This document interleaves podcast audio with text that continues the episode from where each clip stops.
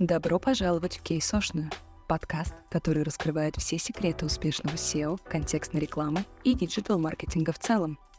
Здесь мы разбираем кейсы и делимся экспертными знаниями, чтобы помочь вам достичь невероятных высот в онлайн-бизнесе. Каждая серия кейсошной – это глубокое погружение в стратегии и тактики, которые действительно работают в мире конкурентного маркетинга. Мы начинаем. Поехали! Илья, расскажи, пожалуйста, пару слов о себе. А, ну, в SEO я, получается, буду уже 10 лет, видимо, в 2024.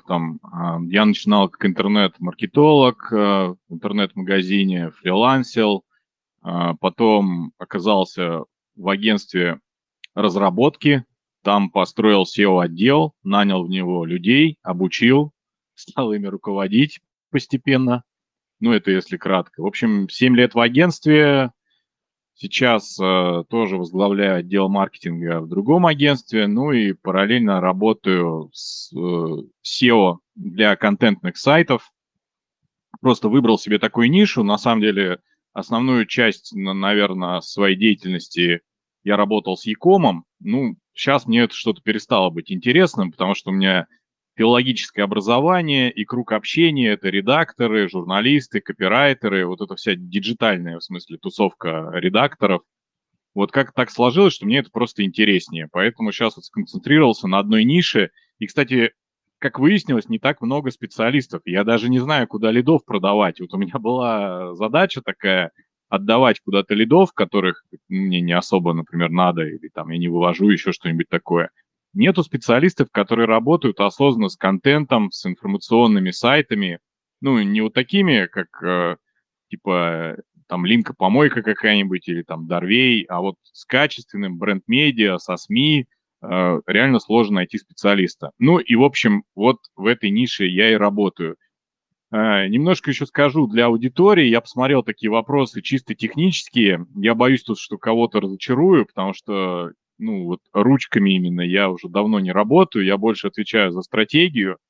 А, вот, поэтому что конкретно подкрутить, какую кнопку нажать, скорее всего, меня спрашивать бессмысленно.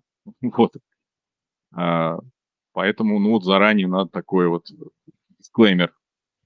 Угу. Ну, давай тогда я все равно все вопросы озвучу, а тот вопрос, который ты посчитаешь, что лучше на это может ответить, например, технический специалист. Мы ну, просто озвучишь, мы его пропустим, приступим к другому. Хорошо? Хорошо. Угу. Все, отлично. Тогда начнем. Первый вопрос. Илья, расскажи, пожалуйста, есть ли специфика SEO для информационных сайтов? А, да, есть. И как раз на этой специфике, в общем, я и, и имею сейчас свой хлеб, потому что в ней действительно надо а, разбираться. Ну, в частности, здесь а, первое, ну, просто есть особенность самого информационного спроса. Во-первых, его больше, намного. И вы возьмете самый там ходовой товар, самый распиаренный, там, хоть какой угодно iPhone, но информационного спроса вокруг него все равно будет больше.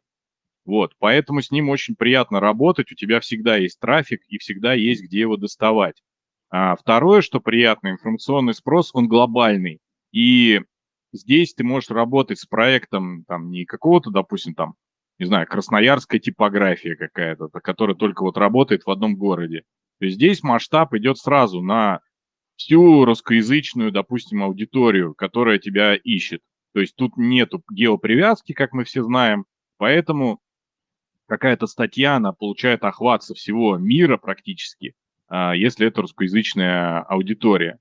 Вот, э, что приятно. Плюс тут, э, э, я бы сказал, она менее конкурентная, эта ниша. Если мы, допустим, возьмем там вот нишу там, интернет-магазинов, товаров каких-то, да, там одежды, то там уже многое поделено между Озоном, а, там Wildberries с крупными достаточно сайтами, и есть такая тема, думаю, все тоже с этим сталкиваются, что их не выдавишь никак.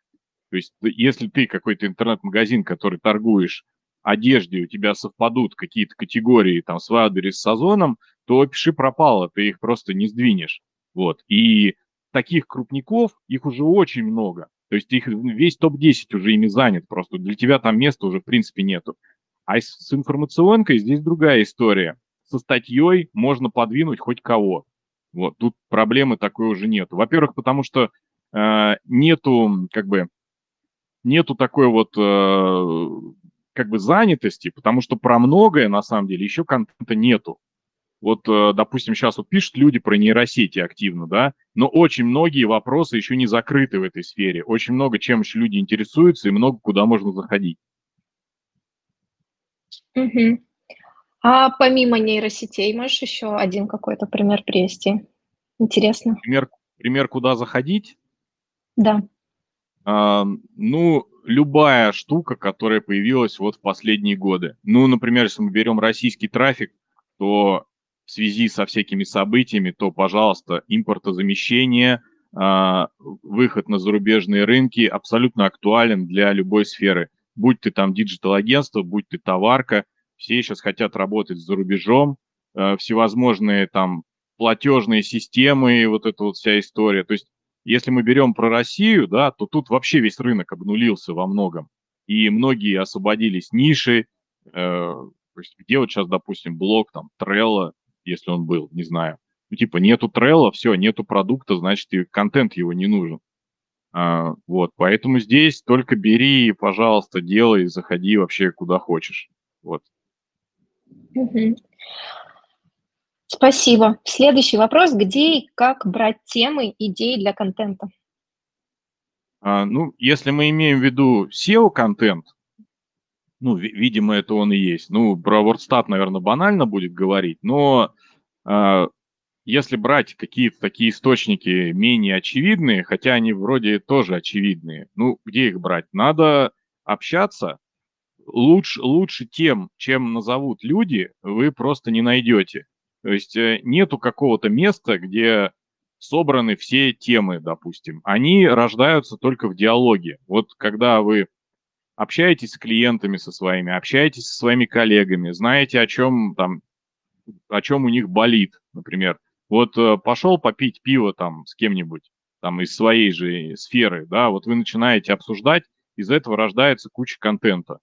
А, просто если мы говорим, чтобы это потом превращать в SEO-контент, то, конечно, это надо потом просто эти темы как-то превращать в адаптированные под WordStat, смотреть, ну, не под Ворстат, да, вот под поисковую частотность, то есть примерно понимать, есть ли у них потенциал и могут ли такое что-то похожее в поиске искать.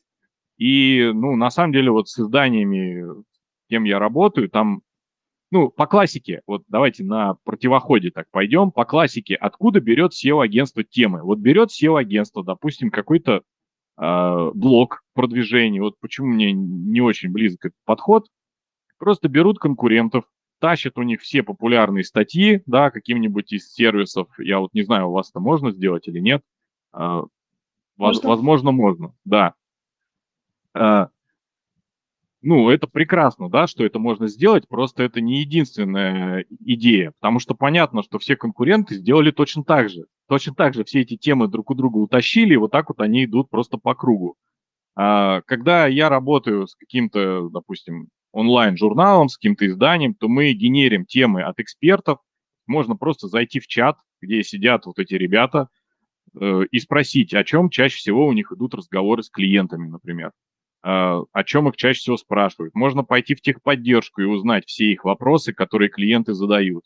Можно, если мы не говорим прям вот про диалог, вот не с кем вам лично поговорить, то идите просто смотреть отзывы об этом товаре, идите смотреть все обсуждения. И Почему такой подход лучше? Потому что это будут темы не накрученные, не искусственные, не созданные там за счет какой-то там, перемножения ключей. Это вот то, чем люди реально интересуются. Вот что, что у них болит, вот то мы и берем в тематику. Если у этого есть еще поисковый спрос, то шикарно. Вот у меня на канале можно посмотреть, у меня там есть такая инфографика, и, идеальный контент-план. Это там три кружка такие соединенные, это то, чем люди интересуются, связанное с вашим продуктом и имеет спрос в поиске. Вот инструмент я, я даже не знаю. Угу.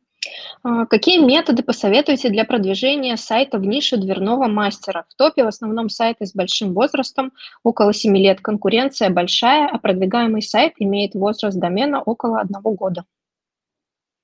Ну, если это какая-то региональная история, как я понял, то есть если это дверной мастер, он, видимо, привязан к какому-то конкретному городу. А, Понятное дело, что он, скорее всего, с топами конкурировать не сможет. А, То есть для него, ну, не, не будет, как бы здесь нету такого варианта продвигаться по позициям и стараться быть выше, чем а, топовые сайты. Это просто займет много времени, и фишка в том, что выберут, возможно-то не его в итоге, потому что если там а, с- стоят какие-то топы, у которых есть уже прям история, и история заказов, и есть лояльные клиенты, то там уже и брендовый трафик у них идет, и ты уже их фиг просто выдавишь. Вот. Я бы использовал здесь а, SEO наравне с пиаром. А, Когда-то было, было такое мудное, мудное, модное слово, ну немножко мудное, кстати, а, мультиканальное SEO. Это не имеет отношения к мультикам и к всему прочему. Вот, то есть это, можно сказать, еще омниканальное. Это когда мы просто пытаемся залезть во все, во все возможные площадки. То есть мы продвигаем не, не наш сайт, а мы стараемся э, использовать некие острова контента. А Вот все, куда мы можем залезть в интернете, все, вот куда мы можем хоть как-то разместиться, мы все это используем. И за счет совокупности источников мы будем получать пиар, трафик, а, возможно, какие-то ссылки на себя. В итоге будем поднимать и авторитет своего ресурса, и одновременно будем получать трафик здесь и сейчас. А, о чем я говорю? Это всевозможные справочники, до сих пор ими пользуются, там всякие городские а, там справочники, рейтинги компаний, там карточки на Авито, а, профиль на Яндекс услугах, там все, что только можно, группу завести в ВК, а, завести еще параллельно группу, допустим, с отзывами про вашу компанию, потому что про это тоже будут гуглить. То есть стараться размещать свой контент, делать такую кучу посадочных везде, где куда-то вы только можете залезть, чтобы там было про вас.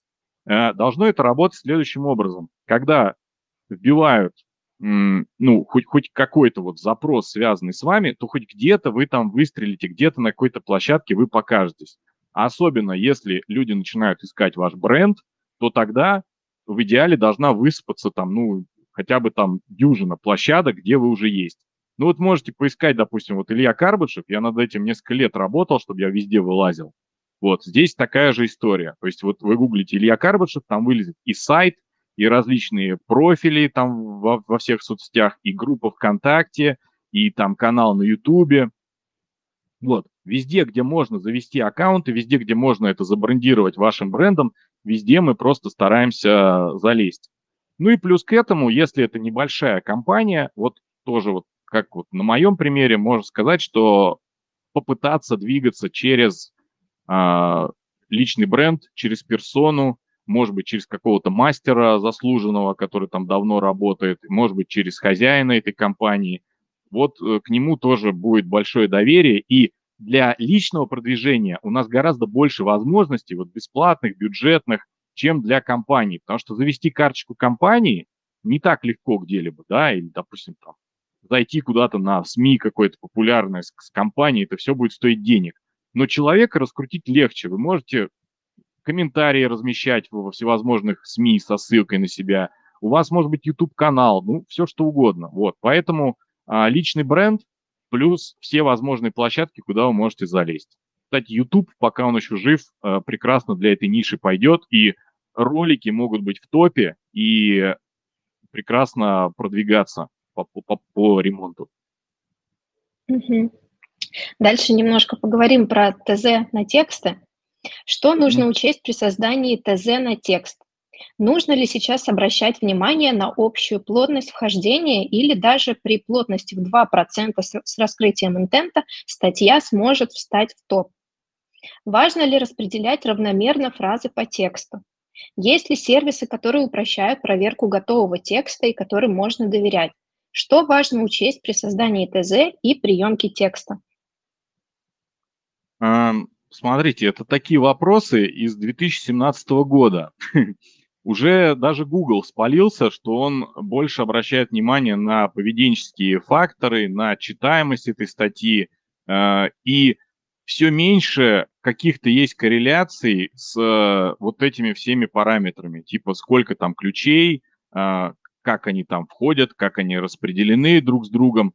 И вот взять даже какой-то сервис, который мы это все анализируем, там будет дальше вопрос там про мегаиндекс, но он нам дает какую-то медиану, допустим, да, но медиана это что означает? Есть среднее количество, есть статьи, у которых ключей больше, есть статьи, у которых ключей меньше. Все они находятся в топе. Если мы посмотрим на конкретный, например, топ-3, то увидим, что э, первая статья у нас будет иметь там уникальность какую-нибудь там 70%, плотность ключей там 5, допустим.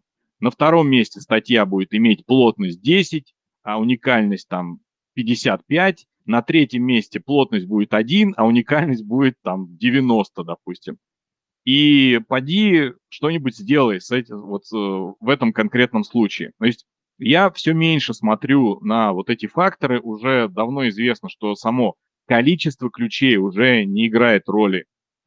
Вот, поэтому про плотность тоже смысла говорить особенного нет. То есть плотность это что? Соотношение ключей к остальным словам, вот если просто говорить. А если мы говорим, что количество ключей не важно, и по факту, по логике, по, ну, кто из нас читает статью только потому, что там много, больше раз употреблено какое-то слово? Ну, нет же такого критерия. Вот. И как бы поисковики давно уже научились, собственно, это тоже не учитывать, не придавать этому такой вес. А, так, ну вот все что остальные... Важно... Угу. Да. Ну и вот чуть конкретизируем. Да, что важно учесть при создании ТЗ и приемке текста? А, Самое важное при создании ТЗ – это три фактора. Это экспертность в статье, то есть э, как требует Google и Яндекс тоже к этому идет, просто не так явно. Ну, на самом деле там у них уже есть экспертная проверка статей. Это статья, созданная экспертом, либо проверенная экспертом, либо там цитаты эксперта приводятся. То есть есть некое лицо, которое отвечает за этот контент. Обезличенные статьи уже ни в моде, ни в ходу, они уже не нужны. Почему это в том числе сейчас важно? Потому что нейротексты сейчас появились, да, активно, и поиск пытается всячески распознать, а вообще вот этот текст, он хоть, хоть какую-то имеет отношение к реальности или нет. Ну, представим себе, что э, какой-то больничный рецепт создал чат GPT, допустим, да, посоветовал вам методы домашнего лечения просто на основе там каких-то машинных данных, вот нагуглил, что люди обычно употребляют, и вот там получился там сало, мед и гвозди. Вот, пожалуйста, употребляй это внутрь. То есть должен быть эксперт, ответственный за статью.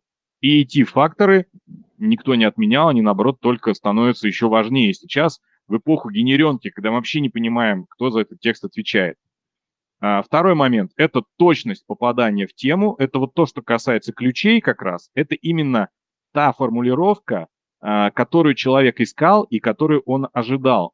Ключ важен именно для этого, что вот если я искал, например, а, как взять там, не знаю, ипотеку многодетному отцу, может, как печально стало, как взять ипотеку многодетному отцу, допустим, вот четко под этот запрос у вас есть заголовок, либо у вас есть какая-то там фраза в тексте, как минимум содержащие эти слова где-то рядом и ну, чтобы поисковик точный, от, точный ответ имел, и человек, когда увидит просто это вот среди ссылок в Гугле, он увидит, да, я это ищу, заголовок полностью совпадает, и я на это кликну. То есть это не только для того, чтобы ключ был, там вот эта вся там плотность, вот эта вся история. Это просто для того, чтобы человек увидел, чтобы он кликнул на это. Вот, то есть это как вот объявление в таргете, если кто-то занимается таргетированной рекламой, объявление должно попадать в твою потребность. Точно так же и здесь. Речь про точность. И третий параметр – это полнота раскрытия темы. Это когда вы вопрос полностью раскрываете в этой статье, проверить очень легко, если человеку больше ничего не надо гуглить. То есть вот он прочитал, именно конкретно здесь вот расписано, как взять эту ипотеку многодетному отцу, куда пойти, образец заявления, какие документы нужны, какие могут быть там ошибки, подводные камни и так далее, и так далее. Вот весь процесс у него расписан, все, что ему остается делать дальше, после вашей статьи в идеале, это просто пойти вот в банк и взять эту ипотеку. Он всю информацию узнал. Ему не надо больше ничего гуглить, искать что-то у ваших конкурентов. Понятное дело, что так не будет. То есть, ну, люди изучают все равно несколько источников. Но надо стремиться к тому, чтобы ваша статья закрывала полностью вот этот спрос, а, который вы заявляете. А, а что важно учесть? Ну, вот, собственно, это и важно учитывать. Угу. И вторая часть вопроса, что важно учесть при приемке текста?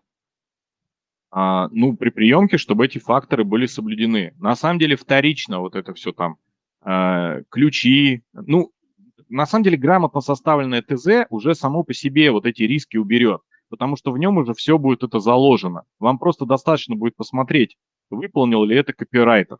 То есть, допустим, полнота текста как достигается, полнота раскрытия темы. Когда у вас ТЗ идет подробная структура статьи, и если по этим вот просто под заголовком копирайтер напишет хоть что-то под каждый пункт, то все, вот у вас полнота раскрытия темы уже появится, потому что уже у вас уже в ТЗ это было заранее предусмотрено. Вот я ТЗшки вообще проверяю, у меня там на проверку уходит 5 минут, потому что у меня уже в самой структуре, я то есть много трачу времени на создание самих ТЗ, а на проверку уже потом тогда ничего, ничего сложного нету, вот, потому что у тебя уже там многое предусмотрено. И второе, ну, точность вот этих формулировок, ты, главное, проверяй, что вот статья соответствует этой потребности, э, которую человек заявлял. То есть действительно ли она решает эту задачу. Ну и в том числе это должно отображаться, конечно, в самом тексте. Спасибо. Дальше было много вопросов про анализ текста. Приступим к ним.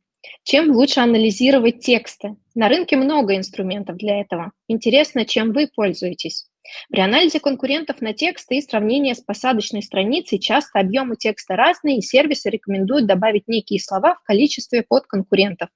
Но если объем текста разный, то может быть переспам по ключевым словам. Как правильно рассчитать, сколько надо ключевых слов под меньший размер текста, чем у конкурентов? Но ты, в принципе, уже выше, я думаю, ответил на этот вопрос. А, да, это из, это из разряда шаманства. Это вот, я когда это читал, простите, у меня возникла такая это, аллюзия, типа, не знаю, как, как часто нужно какать. Ну, точно не чаще, чем хочется. Вот что-то что в таком духе.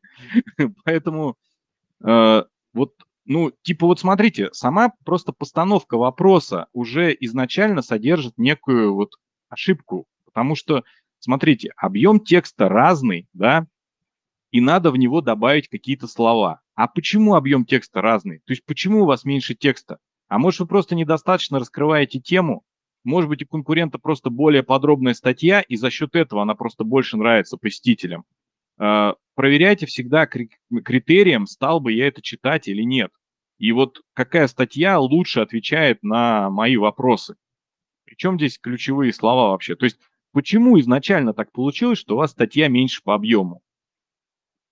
Ну, здесь как бы опять же нету, да, вот единого мнения, а, как бы никто не говорит, что надо там, кого, кто кого перелонгридит, да, такого нету соревнований. Типа, если статья больше по объему, иногда это может быть и хуже.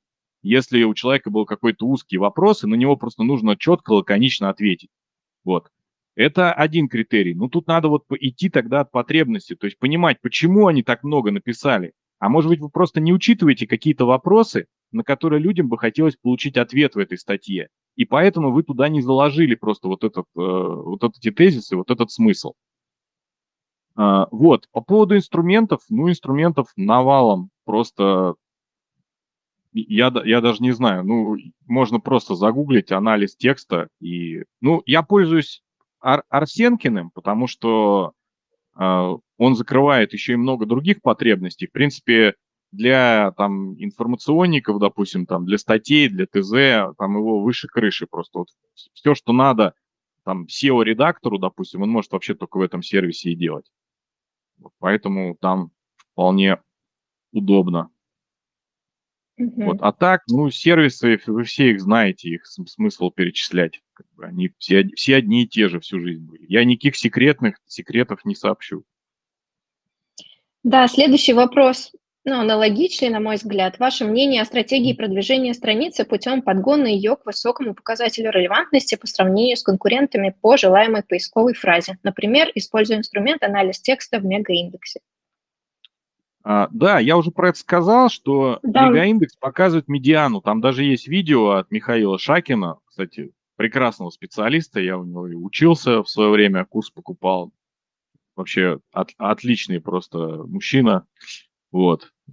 Когда-то он дальнобоил в США, прям классные у него истории. Вот, рекомендую всем подписаться изучать его контент, особенно про, ну, про зарубежное SEO в основном.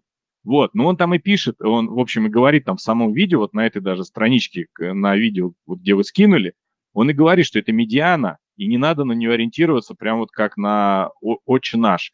Вообще, на самом деле, вот по сервисам я бы сказал, что ну, мой подход такой, что я не хочу сейчас создать прям вот идеальный текст, который подогнан под все цифры и так далее.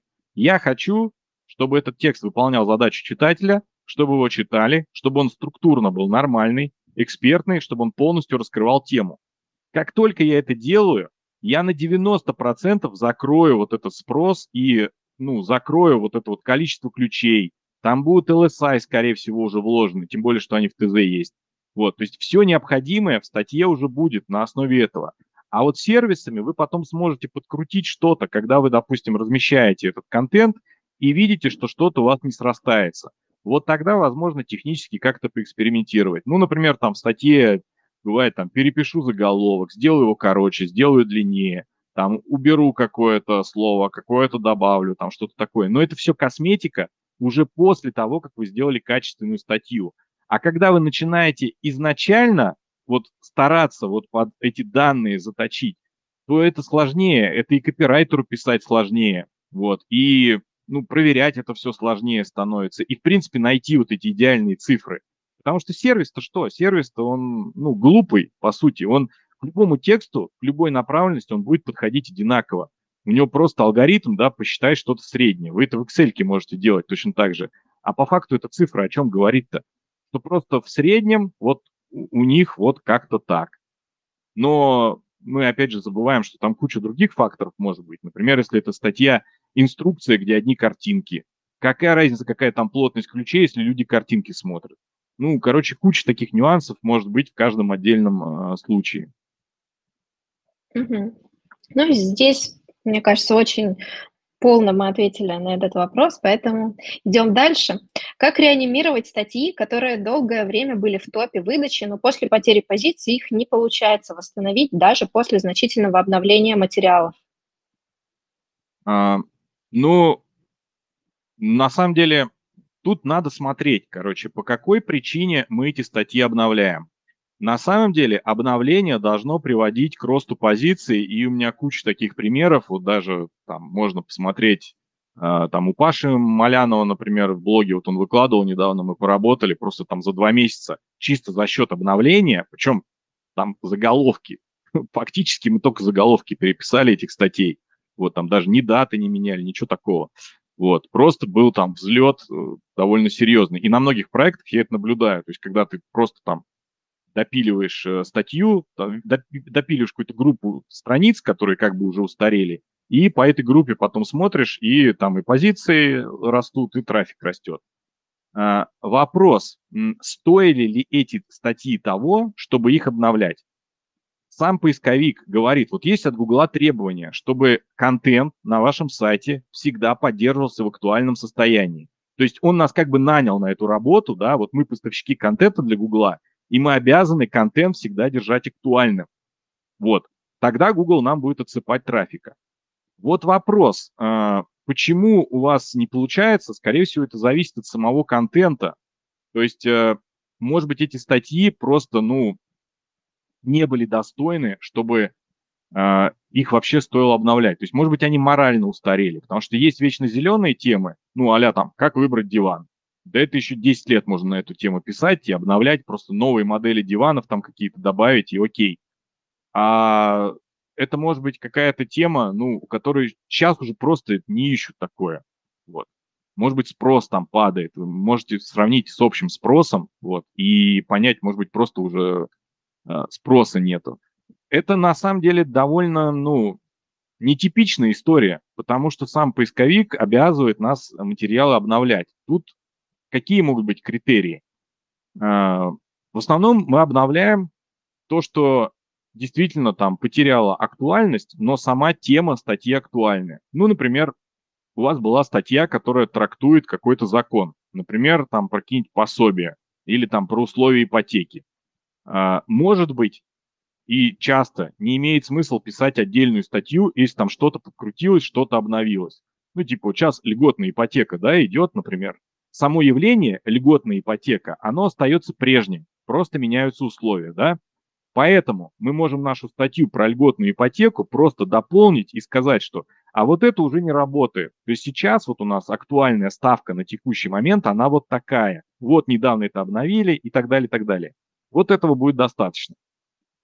Вот. А, ну, это вот, вот такой принцип, да, то есть само явление актуально, и к нему вот что-то появилось, какие-то новые сущности. А если у вас статья просто сама по себе вот по смыслу устаревшая, то есть это уже сейчас не актуально никому, но вы решили просто ее добить там каким-то количеством текста, и типа решили, что если мы сейчас дату обновим, то поисковик это все схавает. Ну вот так работать, скорее всего, не будет. Угу. Следующий вопрос. Существует ли оптимальная частота публикации нового контента для поддержания хорошего позиционирования в поисковых системах?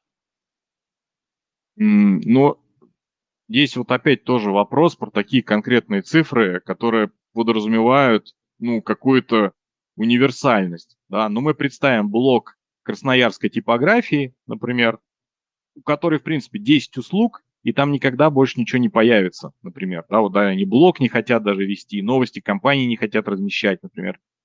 А, то есть у них сайт фактически вечный. Ну, там цены когда-нибудь там не обновят, да, окей.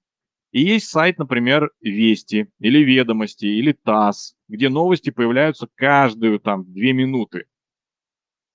Как бы где тут взять какую-то вот универсальную частоту публикации нового контента? А, тут все упирается в ваши ресурсы. Если вы можете его публиковать каждую минуту, публикуйте, кто вам не дает. Вы просто всех тут переконтентите, просто весь интернет завалите просто своим а, контентом. Все же, ну, скорее тут э, упирается, ну, типа, если сейчас поисковик скажет, что, дружище, ты должен каждую минуту что-то публиковать, вы что, это начнете делать? Ну, это же нереально. Вот, поэтому я бы не сказал, что есть какие-то требования, но есть требования не то что требования, а есть э, некое понимание, что ваш контент должен выходить ритмично, а, то есть с определенной регулярностью, к которой поисковик привыкнет. И в том числе для этого, допустим, мы в сайтмапе проставляем там дату обновления определенных страниц. А, это делается для чего? Это очень логичная история. Поисковик, он тратит ресурсы на то, чтобы обходить ваш сайт. Ну, краулинговый бюджет, да, думаю, все знаете. И он не хочет заходить на ваш сайт каждую минуту, если у вас не обновляется сайт по факту каждую минуту. Если он обновляется и этот контент полезен, то он это будет делать. То есть на больших новостниках этот бот дежурит, он просто постоянно его долбит, постоянно там находится. Но если мы, например, размещаем каждый месяц, то бот не будет особо чаще на наш сайт заходить. То есть он понимает, что вот здесь вот есть некий, некий сайт, который каждый месяц обновляется, он это нам прописал, задает такую директиву, Поэтому мы не будем постоянно вот его обходить. Нам зачем этот ресурс лишний расходовать, если он не будет часто обновляться? И он просто будет привыкать заходить на ваш сайт э, на столько часто, насколько вы его обновляете. Ну и это сильно еще зависит от качества контента. То есть если вы просто какие-то говностатьи будете выкладывать очень часто, это не значит, что бот будет э, часто заходить. Это, вот именно это на качество ресурса должно перемножаться. Поэтому я привел примеры там, крупных СМИ.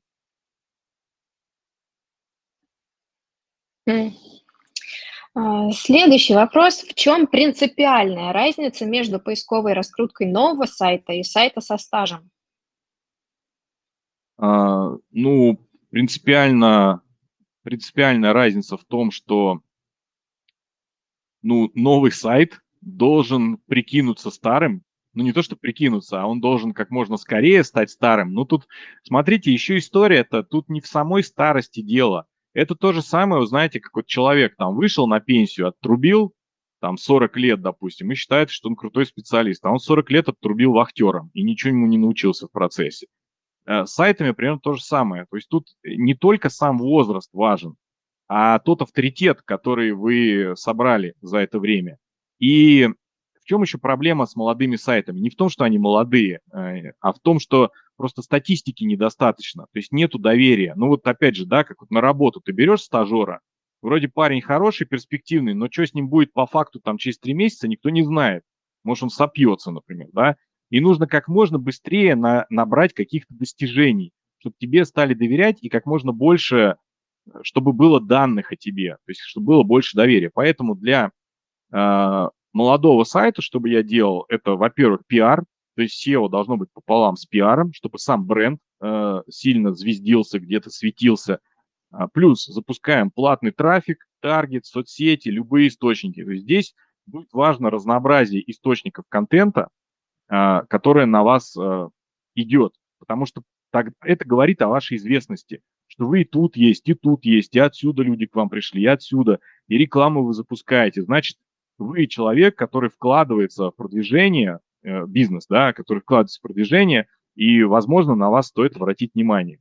Вот, поэтому я бы для молодого сайта старался делать все то же, что для старого, потому что у них вот как раз это и есть. У них есть там, ссылочный трафик, рекламный, продвижение, пиар, вокруг них там много вот информации. Ну и, короче, я бы как можно скорее захотел стать старым.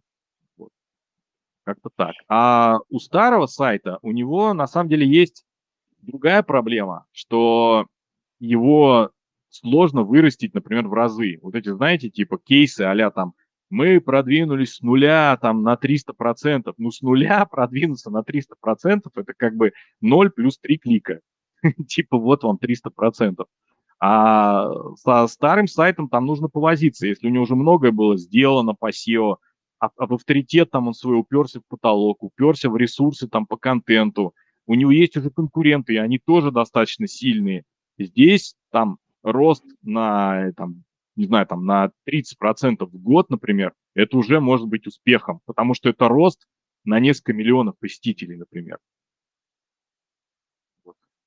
Ну, короче, разница в том, что это разные масштабы. Ну и там, и там есть некие плюсы и минусы. Нельзя сказать, что вот старый сайт это однозначно хорошо, потому что у него и шлейф каких-то плохих историй тоже за ним может тянуться. Про это тоже не надо забывать. Дальше вопрос тоже про молодые сайты на вареге. Важное уточнение. Закройте кейсо и WordStat, выбросьте семантическое ядро, пишите тексты для людей полезные. Как вы относитесь к такому мнению одного SEOшника? Можно ли попасть в топ выдачи, если писать тексты только полезные и не смотреть, сколько там ключевых слов?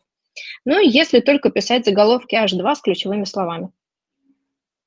А, ну нет, я не склонен к такому мнению. Смотрите, почему ну, естественно, я не скажу здесь закройте кейсо, ну и закройте WordStat я тоже не скажу. А, просто зачем, зачем упарываться в такие крайности? Смотрите, в чем идея. Мы занимаемся маркетингом. То есть SEO – это маркетинг, это, это маркетинговый канал, трафик из поиска. Вот, тут нету какого-то отдельного шаманства, это просто маркетинговый канал.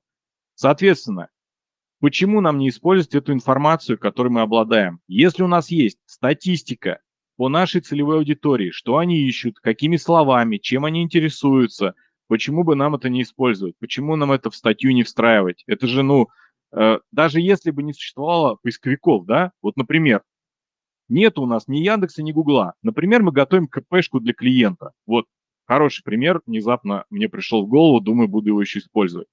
Вот есть клиент, который вас что-то хочет купить. И, например, он говорит, а, ну, мне надо, вот, не знаю, там, вот автомобиль хочу подарить теще, вот, там, вот ей 60 лет, ну, она там любит скорость, там, и что-нибудь такое, да. То есть он описывает некий портрет, некую задачу. И мы должны подготовить для него КП. Мы должны ему презентовать вот этот автомобиль. Ну мы что, не скажем про эту тещу, что ли? Да, конечно, мы скажем. Мы скажем, Дружище, вот идеальный автомобиль для 60-летней гонщицы. То есть то, что он нас спросил, мы то ему и отдаем. Точно так же и в контенте, точно так же и в SEO. Если наша целевая аудитория вот этими словами это формулирует, так давайте их использовать. Нам WordStat дает кучу информации. Я, честно говоря, думал, его вообще закроют э, через какое-то время, потому что тренд вообще к этому шел, да, и что, в принципе, там и в Директе ключи уже как бы не так важны, непонятно, что с ними делать, он там и своих добавляет, и все идет как-то вот что... Все идет в сторону аудитории, в общем, а не каких-то конкретных ключей. Типа все, все превращается в таргетинг. Вот. Ну, вот WordStat обновили, да, там интерфейс недавно. Но я готовился к тому, что его закроют просто нафиг. И я был готов работать вообще без ключей. Но пока они у нас есть, пока у нас есть информация, давайте ее активно использовать. Вот по поводу того, что писать тексты для людей полезны, ну, это сто процентов, но это не исключает использование WordStat. WordStat нам позволяет это еще лучше делать просто. Спасибо. Здесь понятно. Следующий вопрос про одностраничники. Несколько вопросов таких. Можно ли раскрутить одностраничник с помощью SEO-оптимизации текста? Заказчики просят постоянно. Может, такая волшебная таблетка и правда существует?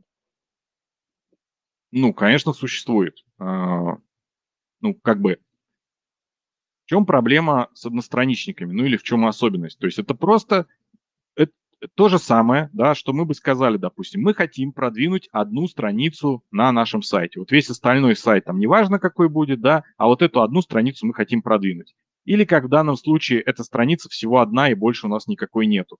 Вот все, что, все средства, которые у нас есть, они все вложены на эту, на эту страницу. А, соответственно, получается, что мы просто должны пойти в нишу, где все остальное не важно. Ну, не важен ассортимент, не важно там коммерческие факторы какие-то. Ну, таких ниш просто все гораздо меньше, их очень мало.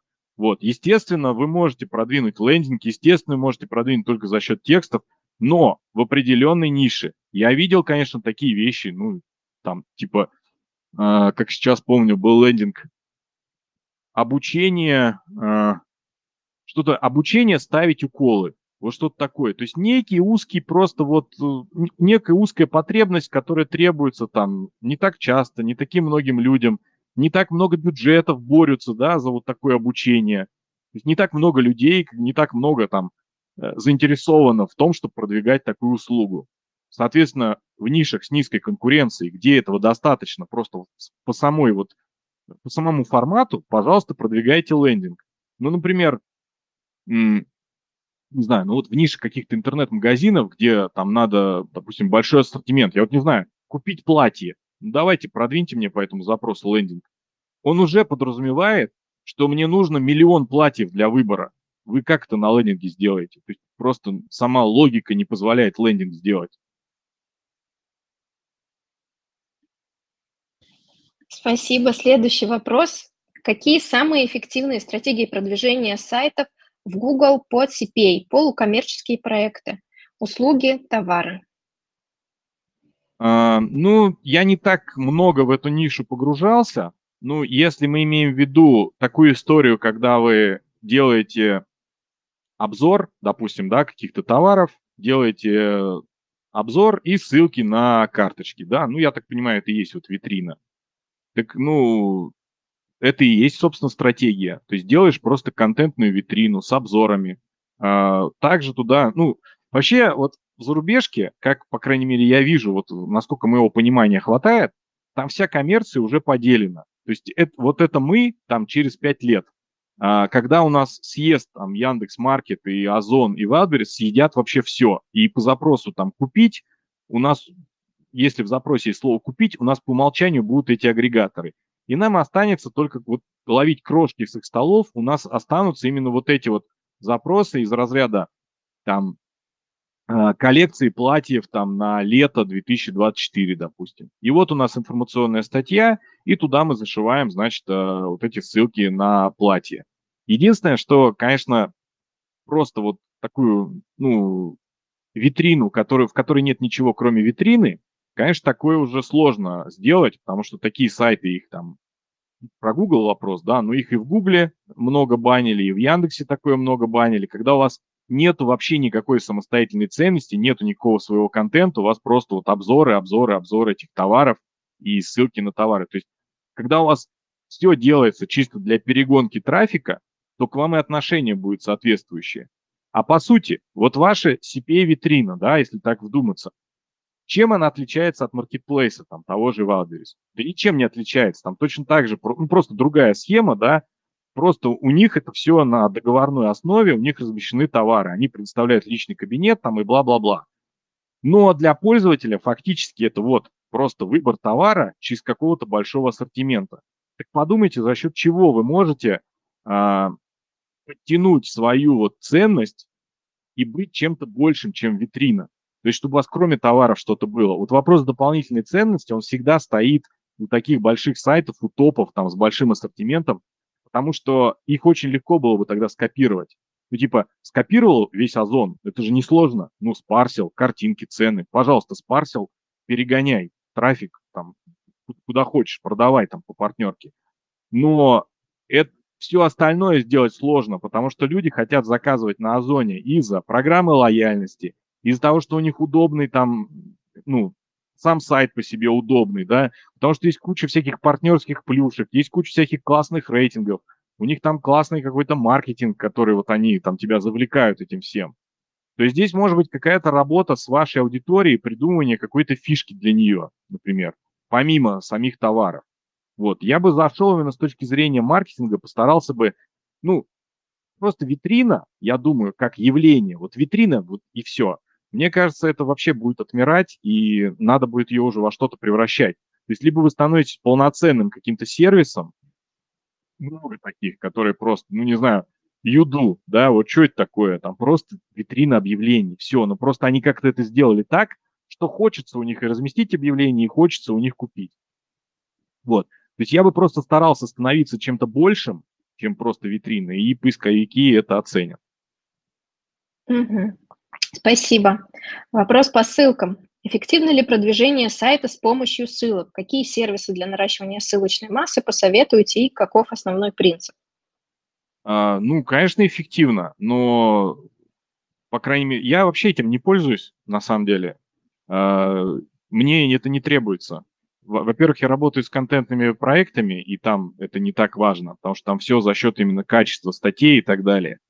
А во-вторых, я работаю с такими брендами, которые сами с этим справляются. У них есть пиар-служба, про них много пишут, у них есть там SEO, э, это, господи, SEO, у них есть рекламный трафик, у них есть соцсети, у них вот этот контент, который мы пишем, им делятся, его где-то размещают, на нас просто люди сами ссылаются, вот. Ну и как бы ссылочная масса наращивается естественная. По сервисам, конечно, все сложнее. Ну, сейчас все идет в сторону построения своих сеток, там, ПБН, вот эта вот вся вот история. Э, ну, биржи, там их, как они уже все вычислены, все эти списки уже есть у поисковика. Э, все сложнее найти какую-то площадку, отобрать, и там нужно миллиард просто спустить, чтобы получить там две ссылки толковые, чтобы они еще заработали, и ты еще должен как-то оценить, что они сработали, потому что ты это увидишь там через месяц, допустим, а что это было? Это ссылка была или ты с контентом поработал? Вот, поэтому мне это никогда не требовалось. Я за какую-то естественность и, ну, за то, чтобы нормальному проекту, нормальному бизнесу ему не требуется ссылки покупать. Он и так себя ведет, и так продвигает, что на него они сами появляются, либо он как-то договаривается, потому что у него есть пиар, у него есть какие-то отношения с партнерами, надо просто об этом как-то позаботиться. Ну зачем Тинькову ссылки, допустим, на себя? Про него и так все пишут, кому не лень просто.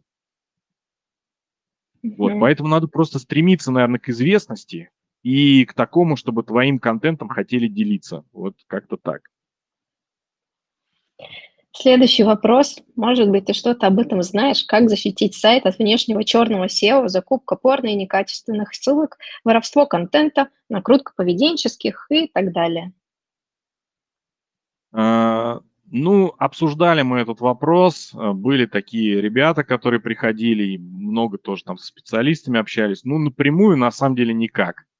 То есть э, Здесь, наверное, остается только надеяться, что сам поисковик это не будет учитывать, вот, но по факту все эти, ну, вот риски, вот эти все истории остаются, нету никакого вот идеального какого-то опыта. Ну, чисто технически, да, там, если это боты, которые идут к вам, их можно там как-то пытаться вычислять, пытаться там эти айпишники как-то банить, пытаться делать какие-то истории, когда там реальный посетитель на сайт заходит и видит что-то вроде капчи, да, то есть таким образом мы их отсеиваем, а вот эти все там боты не видят, и мы их куда-то там переправляем. Но это все такие костыли, что, честно, я даже не знаю, чем тут э, посоветовать. Наверное, это надо идти к профильному специалисту, который прям вот специализируется на такой... Ну, скорее всего, он будет специализироваться и на накрутке заодно, вот, но зато он будет и знать, как от нее защититься. Вот я бы пошел, наверное, туда. Следующий вопрос. Позиции у сайта растут, продажи падают. Началось в конце августа. Страницы релевантные, плюс идет накрутка PF, так как ниша такая, что все крутят. Дело явно не в сезонности и не в конверсии посадочных, и не в просадке рынка. В какую сторону смотреть, с чем может быть связано?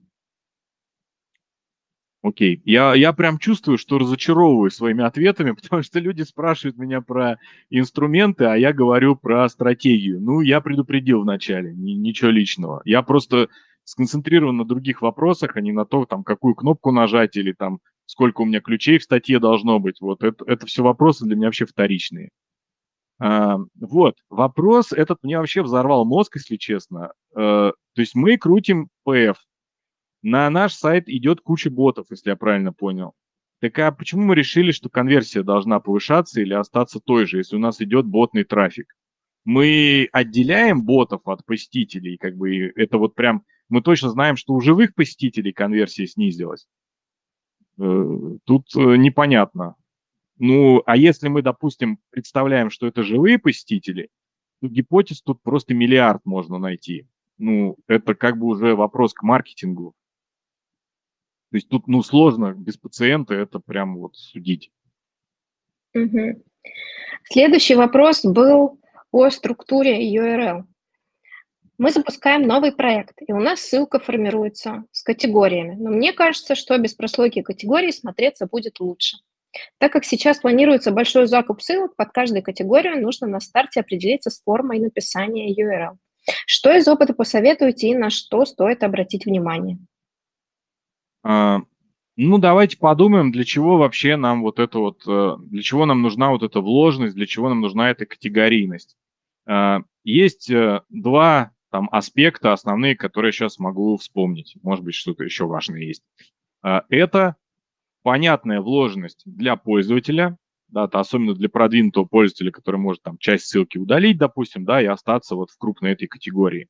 И он понимает, где он находится, да, по навигации это э, вложенность для поисковика, да, ну тут скорее не про вложенность идет речь, потому что сама ссылка, как устроена, да, это, это вложенность не означает. Вложенность – это количество кликов там от главной. Вот, немножко другое. А, это нам помогает поисковику понять, где у вас что лежит. Например, у вас, если это все будет лежать в отдельной папке категорис, да, вот я вижу здесь категорис и там что-то Google – если это дублирующая история, да, то есть все категории это равно вот Google, да, то тогда, наверное, есть смысл ее убрать. А так, если э, это вложено у нас в одну папку, то есть э, папки для чего нужны? Объединять контент. То есть мы объединяем туда вот эти категории. Мы туда их сложили, и таким образом поисковик понимает, в том числе и по этому пути, ну и навигация должна быть, конечно, соответствующей. Он понимает, что вот здесь у нас лежат категории и он будет к этому так относиться. Тем более, что потом легко будет сделать отдельный сайт-мап под это дело, можно будет легко это потом проанализировать. Например, вот вы хотите отслеживать позиции этих категорий или там трафик на них. Вам будет очень легко по вот этой маске а, посмотреть, а, ну, то есть проанализировать, да, потому что вы уже предусмотрели вот эту вот вложенность. Ну, почему вот мы, например, а, блок и, про, и продукты, там вот товары, не вваливаем вот все вот в одно просто, да, вот лежали бы они в корне, почему нет? Типа сайт.ру, и дальше там идет продукт.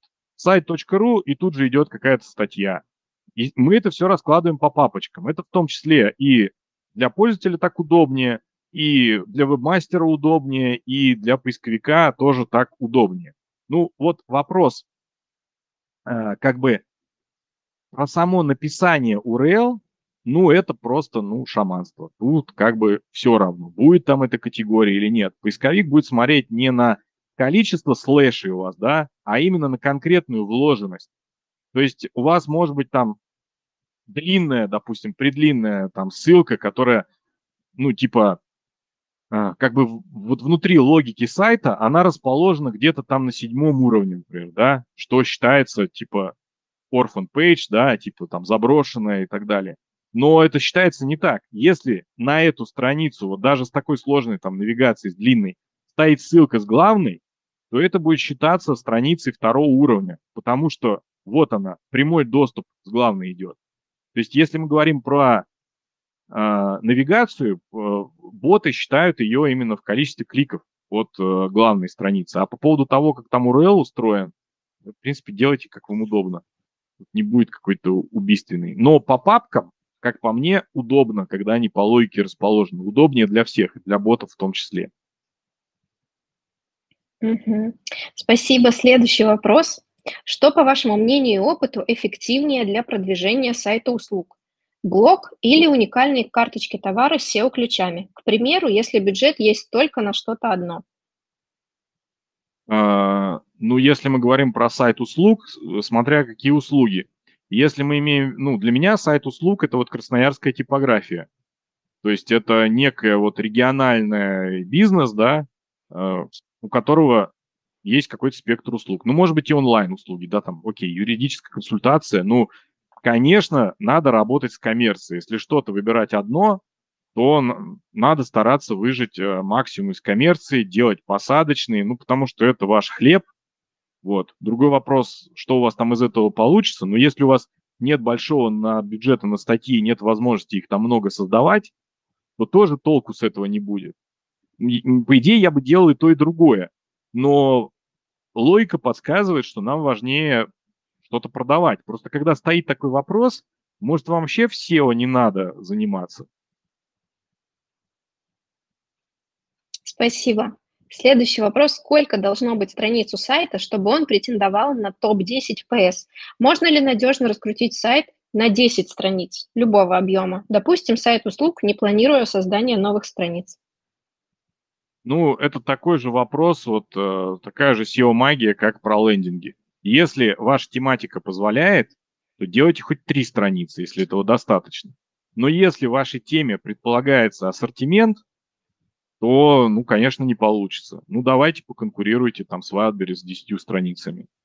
То есть, когда ассортимент является решающим фактором, а он очень во многих нишах решается, ну, мы видим, да, кто у нас в топе находится? Находятся большие сайты. Именно за счет ассортимента. Это делается из простой логики, потому что пользователю легче выбрать что-то на этом сайте. Когда у вас 10 товаров или 100 товаров, вот вам самому, как потребителю, куда бы лучше хотелось пойти? Конечно, туда, где 100 товаров. Вот если у вашей ниши такая же логика, то, ну, как бы, вам не нужно, ну, если такая же логика, то вы не продвинетесь на, с 10 страницами. Но если это, например, там какая-нибудь пиццерия, где просто вот у вас там три вида пиццы и все, больше ничего нету. Или там э, заказ эвакуатора, тоже как бы, ну через чего тут городить миллиард страниц, вот. То здесь, я думаю, конкурентов все так же, и вам тоже можно так же поквитаться. Хотя все равно, все равно поисковики тоже будут смотреть на ассортимент и все равно генерят, вот, допустим, в Москве, да, там э, генерят вот эти все посадочные, типа вызов эвакуатора на такой-то улице, вызов эвакуатора возле такого-то метро. Ну, большим сайтам все равно легче. Как бы, если у вас нет какого-то технологического ограничения, то делайте все-таки больше страниц, именно ориентируясь на пользователя, на логику и так далее. Здесь все понятно. Пойдем дальше. Что делать, если блог приводит трафик, но страницы блога конкурируют со страницами услуг? Следует ли бороться с такой ситуацией? А, вопрос, вот, вот это вопрос сложный. Не то чтобы сложный, а у него просто есть несколько ответов. Тут все достаточно противоречиво. И есть у этой ситуации и плюсы, и минусы. И есть несколько вариантов развития событий. Тоже постоянно э, сталкиваюсь с такой ситуацией, надо, надо просто просмотреть варианты. А, есть куча таких тематик, которые предполагает смешанный спрос. И информационный, и услуг, а, там вот юридическая тематика, да, потому что там сайт статьями продвигается.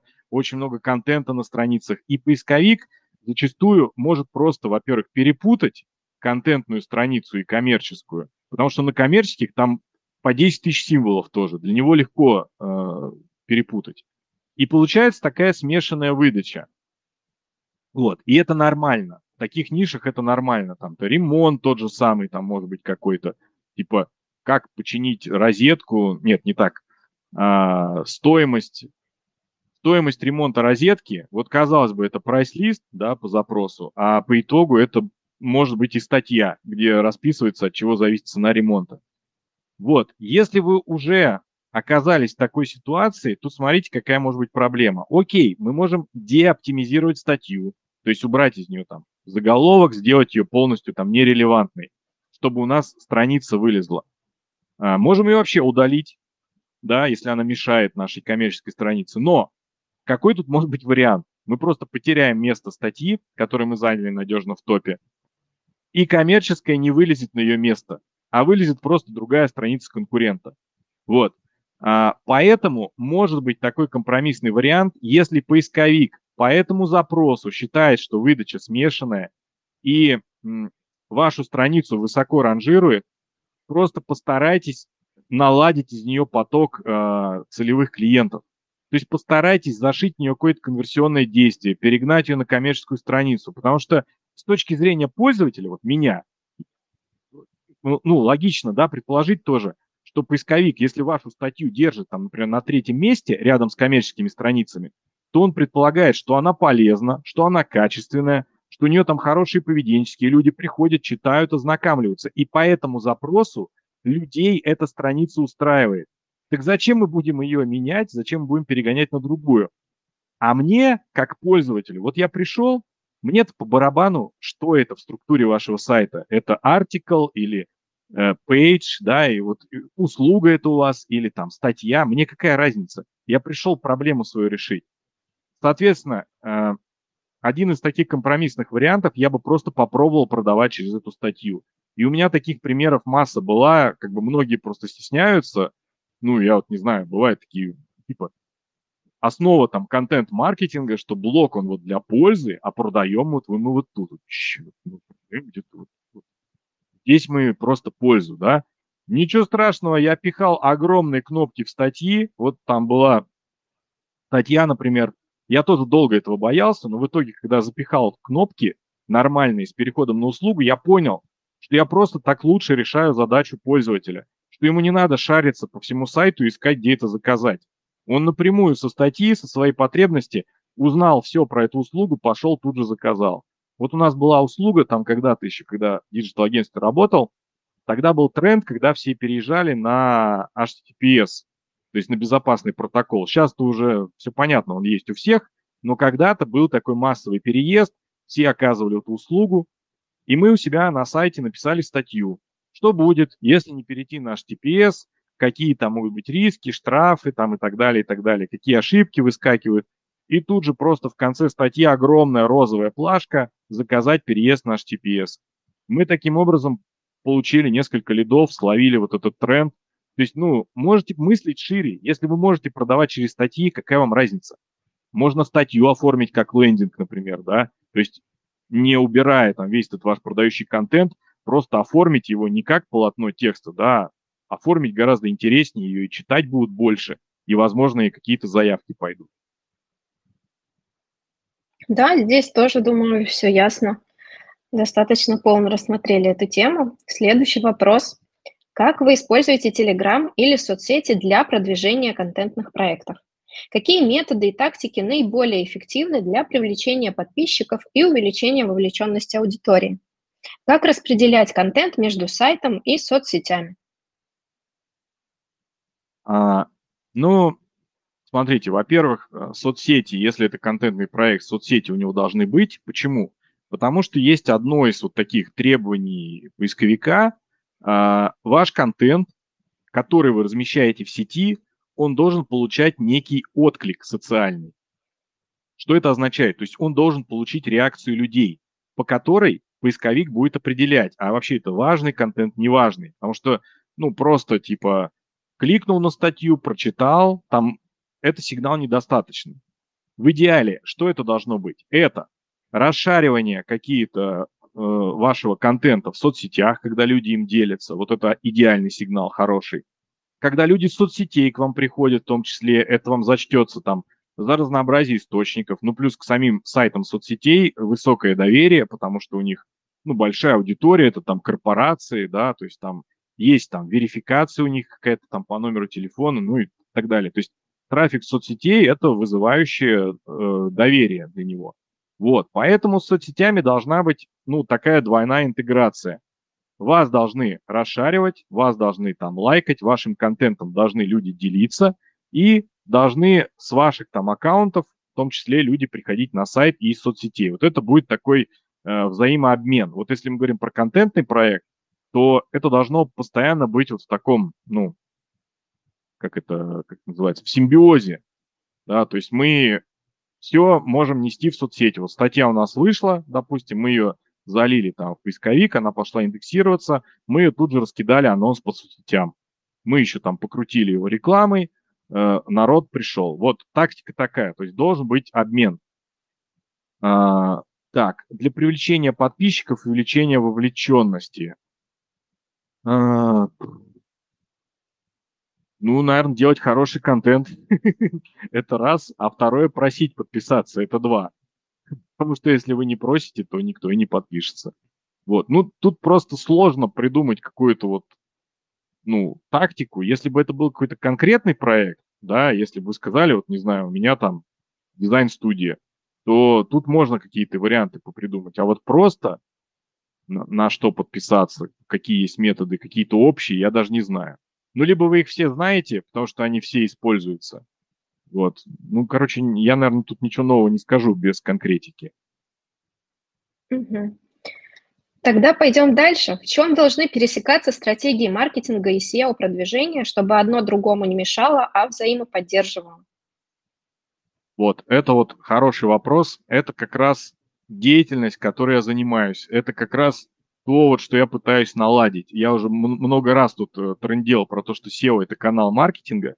Не странно, его многие до сих пор не воспринимают таковым, а думают, что это какая-то сущность а там бухгалтерия, которой надо проставить определенные там галочки, а вот для чего это все делается, не, непонятно. А, поэтому стратегия маркетинга и SEO, вот самое главное, ну, очевидно, чтобы они не мешали друг другу, у них должны быть единые цели – и, ну, постоянно возникает вот такая история, типа, а, а давайте вот этот текст уберем, потому что люди не будут его читать, он снизит конверсию, да, ну, думаю, постоянно вот сталкивались, да, или вот здесь вот какой-то текст неестественный, да, он нам снизит конверсию. Поэтому, когда у нас SEO направлено на задачи бизнеса, на продажи, на там вот, вот именно на конкретное целевое действие, то есть на прибыль. Ну или если это там какой-то контентный проект, это на количество подписок, да, ну, на любую вашу цель. То есть вот что у вас маркетинг хочет, то и SEO должно хотеть. И SEO должно свои задачи и приоритеты задач именно выстраивать с точки зрения вот этого. И тогда не будет никакого противоречия. Например, SEOшник вам говорит, давайте, э, не знаю, поправим какие-нибудь там 404 на сайте, допустим. Вы говорите, окей, как это повлияет на дальнейшие конверсии? Он говорит, ну как, ну у нас вот люди тут переходят вот со страницы услуги, тут есть какие-то описания, они переходят и попадают на 404 и уходят разочарованные. Влияет? Влияет. Делаем. Давай переделаем, не знаю, там, sitemap решим, там вот какие-то там новые страницы, там что-то в него добавим или что-то поправим, какую-то директиву в sitemap, допустим, добавим. Ну, вот. Решим, что у нас sitemap обновляться будет недель, э, недельные обновления, поставим в sitemap е, допустим, а не дневные. Влияет на конверсию? Влияет на наш маркетинг? Ну, скорее всего, нет. Тем более, что поисковик эти требования не учтет.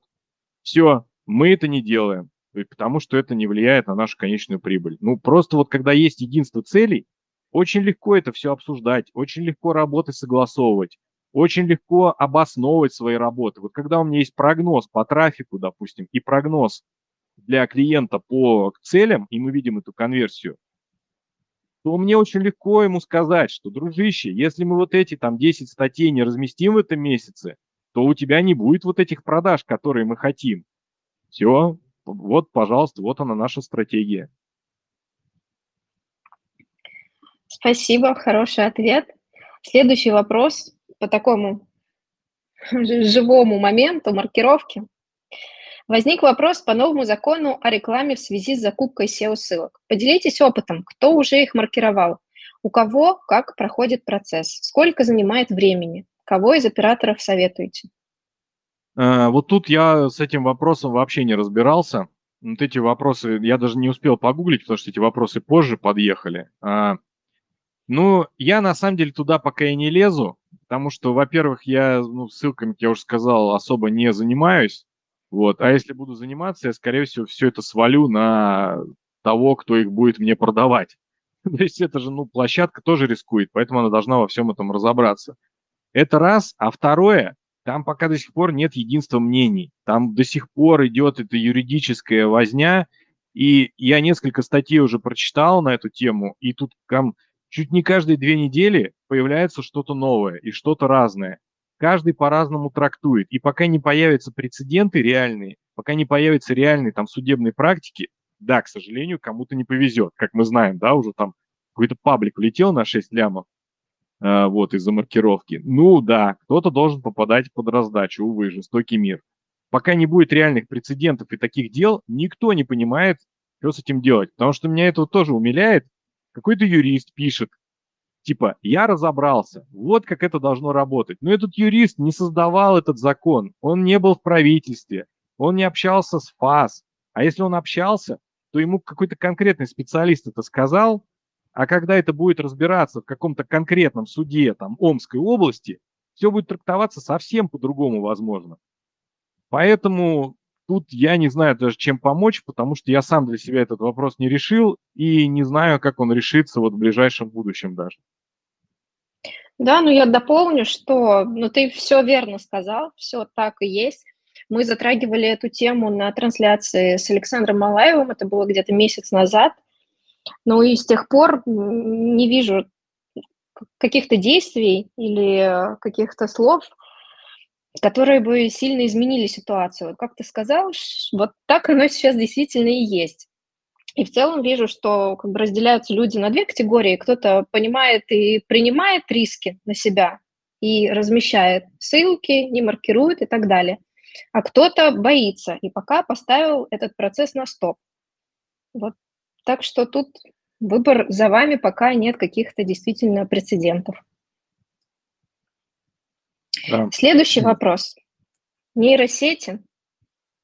Что будет с контентными сайтами в ближайшем будущем? Есть мнение, что создавать новые контентные информационные сайты уже и нет смысла, что связано с развитием нейросетей. А как это связано? Я, я не совсем понял, как это связано. Имеется в виду, что э, нейросети их будут создавать сами или, или что?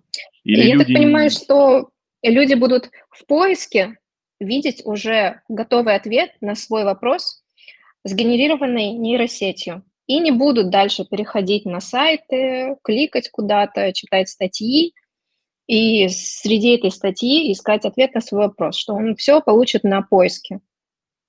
А, ну, если речь идет об этом, то к этому я готов, я к этому активно вообще готовлюсь, в принципе, к тому, что весь поиск изменится в ближайшее время, и в том числе поэтому я не изучаю вот эту всю штуку про уникальность, тошнотность, потому что это все скоро будет неважно. Э, я предрекаю, что скоро поиск будет а алгоритмическая лента, основанная на поведении и именно на машинном обучении, на понимании, какие страницы тебе лучше показать, какой ответ тебе лучше отдать, а не на основе того, входит ли туда конкретное слово, которое ты гуглил.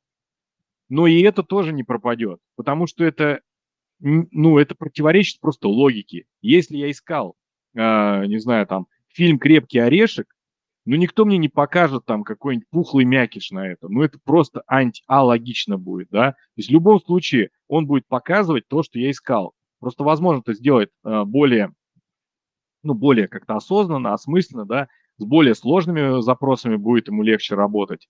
Вот. Ну, что касается а, контентных сайтов именно, а, ну, я считаю, что поисковик, поскольку мы являемся поставщиками контента, и он от нас зависит, он не может нам отрубить трафик полностью. Потому что, ну вот как вы сказали, да, окей, хорошо, мы все решили, что создавать новые контентные сайты нет смысла. Откуда будет браться информация? Из каких источников поисковик ее будет брать? Ну вот появилось некое новое явление, например, да, вот там, ну давайте нейросети не будем брать, ну, не знаю, появилась новость, не знаю, какая-нибудь новая какая-то новая болезнь, но про это тоже неохота говорить. Хорошо. А, ну, новая появилась... разработка, например, какая Да, да. Окей, а да, отли- отличный пример. Появилась некая новая технология. Откуда мы узнаем про эту технологию? Ну как, если контент, кто, ну, типа, ее, хорошо, запустят ее основные СМИ, допустим, какие-то там государственные СМИ, скинут нам этот пресс-релиз. Где мы это обсудим, где мы получим плюсы и минусы, где мы получим экспертную оценку этой технологии, где мы получим мнение. Ну хорошо, например, мы это все обсудим где-то в видеороликах, да, но читать человечество не перестанет. Просто э, я рассматриваю нейросеть как э, очень легкий инструмент именно производства контента, но фактура-то, фактуру-то ему откуда брать? Изначально-то ты все равно должен куда-то эту фактуру отправить. То есть он сейчас обучается на каких-то данных, которые там человечество заливало 20 лет в интернет. если мы перестанем эти данные заливать, откуда он их будет брать, откуда будут ответы? Он просто станет давать какую-то неактуальную фигню, просто Википедия будет перелопачивать и все. Теперь переходим к следующему. Раз мы должны этот контент отдавать, раз есть эта потребность, то значит поисковик с нами должен делиться какими-то плюшками, правда? Мы же не будем это делать бесплатно. Мы что с ним подписывались, да, какой-то договор, что вот я у себя там написал где-то там в личке мы что-то обсудили, он это все выгрузил и будет в поиске показывать? Нет, там права человека, авторство там и так далее. Ну и как бы он все-таки хочет не мои пустые рассуждения, он хочет реальных авторов. Google борется, и это его оценка, ну как бы это его позиция, она остается. Ему нужны экспертные материалы. А экспертные материалы – это не нейросеть. Нейросеть – это секретарша, которая за тобой записывает, да, там, стенографистка. Диктует ты ей человеческий мозг в любом случае вот этот контент. Значит, за этим контентом все равно будет стоять живой эксперт. Пусть даже будет создано э, с помощью нейросетей, но живому эксперту он хочет кушать, ему надо платить.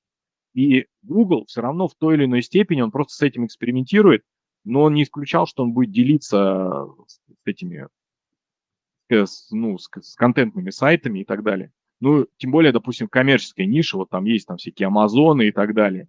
Ну, давайте попробует Google не поделиться с Амазоном трафиком, например. Э, это сопоставимые компании. То есть нам в любом случае будет что-то отсыпать. И я вижу плюс положительный момент. Смотрите, поскольку сейчас большой процент населения гуглить не умеет, гуглить не умеет вообще. И он даже не пытается это делать. Он либо идет сразу на Вадберис, либо в Озон, либо там на Авито, либо еще куда-то там в Инсте что-то ищет. ТикТоку там, кстати, даже поисковик прикрутили, говорят. Вот. Эти люди научатся, наконец, гуглить, и они придут в поисковик. Почему? Потому что он будет воспринимать их вот эти бессвязные там запросы, ему может, с ним может быть как с братом, да, там поговорить, там, с сотрудником, там, с другом, вот. Облегчится просто интерфейс поиска. И от этого, возможно, трафика станет еще больше. Много будет переформулировок, больше, возможно, станет сессий, потому что ты сможешь, допустим, сказать, типа, «Э, найди мне там три товара, допустим, по какой-то там тематике, там три товара мне найди. Он мне их показал, ты говоришь, так, а вот других цветов есть, допустим. Хоп, он тебе показал, да, это уже две поисковые сессии. Я говорю, так, а давай вот эти уберем, а вот э, можно еще вот как, какой-то другой параметр я прибавляю, да, вот то есть вот общаюсь с ним, да, или там говорю, а вот что из этого ты порекомендовал, а что из этого там имеет больше положительных отзывов. Сессий просто увеличится э, поисковых и увеличится количество визитов на сайт, возможно, даже в итоге. Потому что ссылки на источники ему все равно придется проставить. Это просто будет, ну, э, как бы авторство все равно придется указать. А, может быть, останется нейросетевой вот такой поиск, да, и он будет активно использоваться, как сейчас вот мы ищем время, курс валют, температуру, да, никто не идет про это читать на экспертные сайты. Зачем? Это очень просто, нам нужно получить простой короткий ответ. Но если тебе надо реально разобрать тебе будет мало выборки вот этого бота. То есть вот этот лонгрид, который он собрал, даже если он будет там четкий, точный, подробный, тебе все равно надо будет пойти по источникам и разобраться, и ты пойдешь, скорее всего, к конкретным живым экспертам смотреть уже, да, то есть просто будут ссылки на этих экспертов, ты к ним уже пойдешь в итоге. А, а на самом деле это может стать наоборот таким ренессансом. Я к этому активно готовлюсь, там изучаю эти технологии, стараюсь по возможности. И я в этом вижу на самом деле много пользы. Возможно, будет еще больше трафика, чем сейчас. Спасибо за твое мнение, интересно было послушать. И финальный вопрос про нейросети. Разбирается ли и в SEO или пока рано ему доверять? Ну, как и, поскольку он обучается на неком среднем мнении всех людей, которые когда-либо писали про SEO в интернете, ну вот судите, как он разбирается. То есть это, ну, как, не знаю, средний форумчанин какой-то, который имеет мнение на алгоритмы. То есть он просто собрал всю, всю экспертность, весь бред, все мифы, все вообще, что писали про SEO, и все это у него в голове просто перемешалось, и он это все должен свести к какому-то единому ответу, да, который вы от него ожидаете. Ну, если вы вот доверяете такому, то можно считать, что он разбирается. Он на таком уровне во всем разбирается, как бы. Спасибо. Мы разобрали все основные вопросы, которые у нас задавались до начала трансляции. Предлагаю перейти к тем, которые добавились во время трансляции. Угу. Насколько эффективен прогон по каталогам? Господи, и мы реально во время куда-то переместились. Тут можно даже коротко ответить, не насколько. Коротко. Как сейчас добавляют филиал в РФ в Google Map? А, ну вот поскольку... Ну еще раз благодарю тебя за то, что пришел. Очень было интересно. Тебе самому понравилось отвечать на вопросы?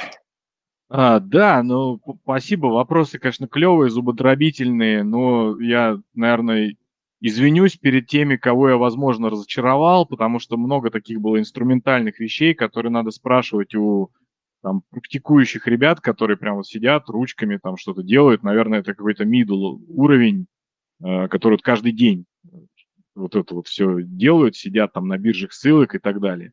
Вот, я не совсем про это, вот, и сори, сори, если ответил недостаточно полно. Ну, вопросы про касающиеся твоей темы, контента, было очень интересно послушать ответы. Все, всем спасибо. Спасибо, кто спасибо. был онлайн. Пока. Вы слушали подкаст «Кейсошная». Подпишитесь, чтобы не пропустить следующие выпуски.